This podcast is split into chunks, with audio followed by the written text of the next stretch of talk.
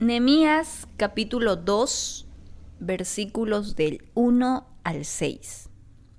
Sucedió en el mes de Nisan, en el año 20 del rey Artajerjes, que estando ya el vino delante de él, tomé el vino y lo serví al rey.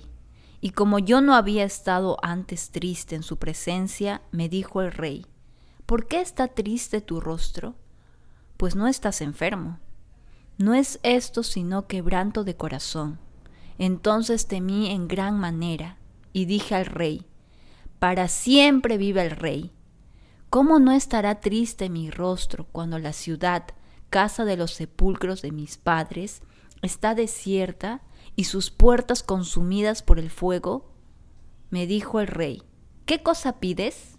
Entonces oré al Dios de los cielos y le dije al rey, si le place al rey y tu siervo hallado gracia delante de ti, envíame a Judá, a la ciudad de los sepulcros de mis padres, y la reedificaré. Entonces el rey me dijo, y la reina estaba sentada junto a él, ¿cuánto durará tu viaje? ¿Y cuándo volverás? Y agradó al rey enviarme, después que yo le señalé tiempo. Estamos en el mes de Nisan había pasado ya cuatro meses desde que Nemías recibió las malas noticias de Jerusalén. Él supo llorar, orar y esperar. Sin duda, lo que hace reír, enojar y llorar a una persona define lo que él ama y aborrece.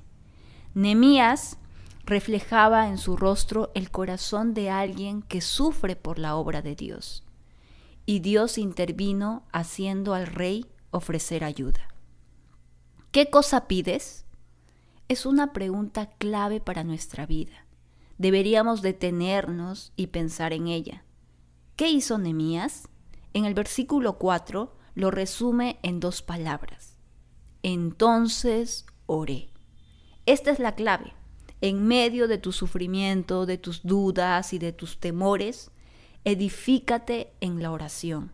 Lo que mueve tu corazón, filtralo por la oración y serás edificado.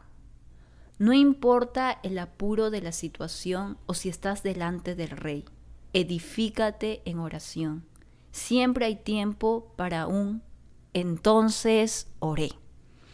Después de orar, la respuesta de Nehemías fue en el versículo 5. Envíame a Judá y la reedificaré. No pensó en mandar recursos o gente para ayudar, sino en ir él mismo. Eso es ser edificado en la oración para edificar a otros.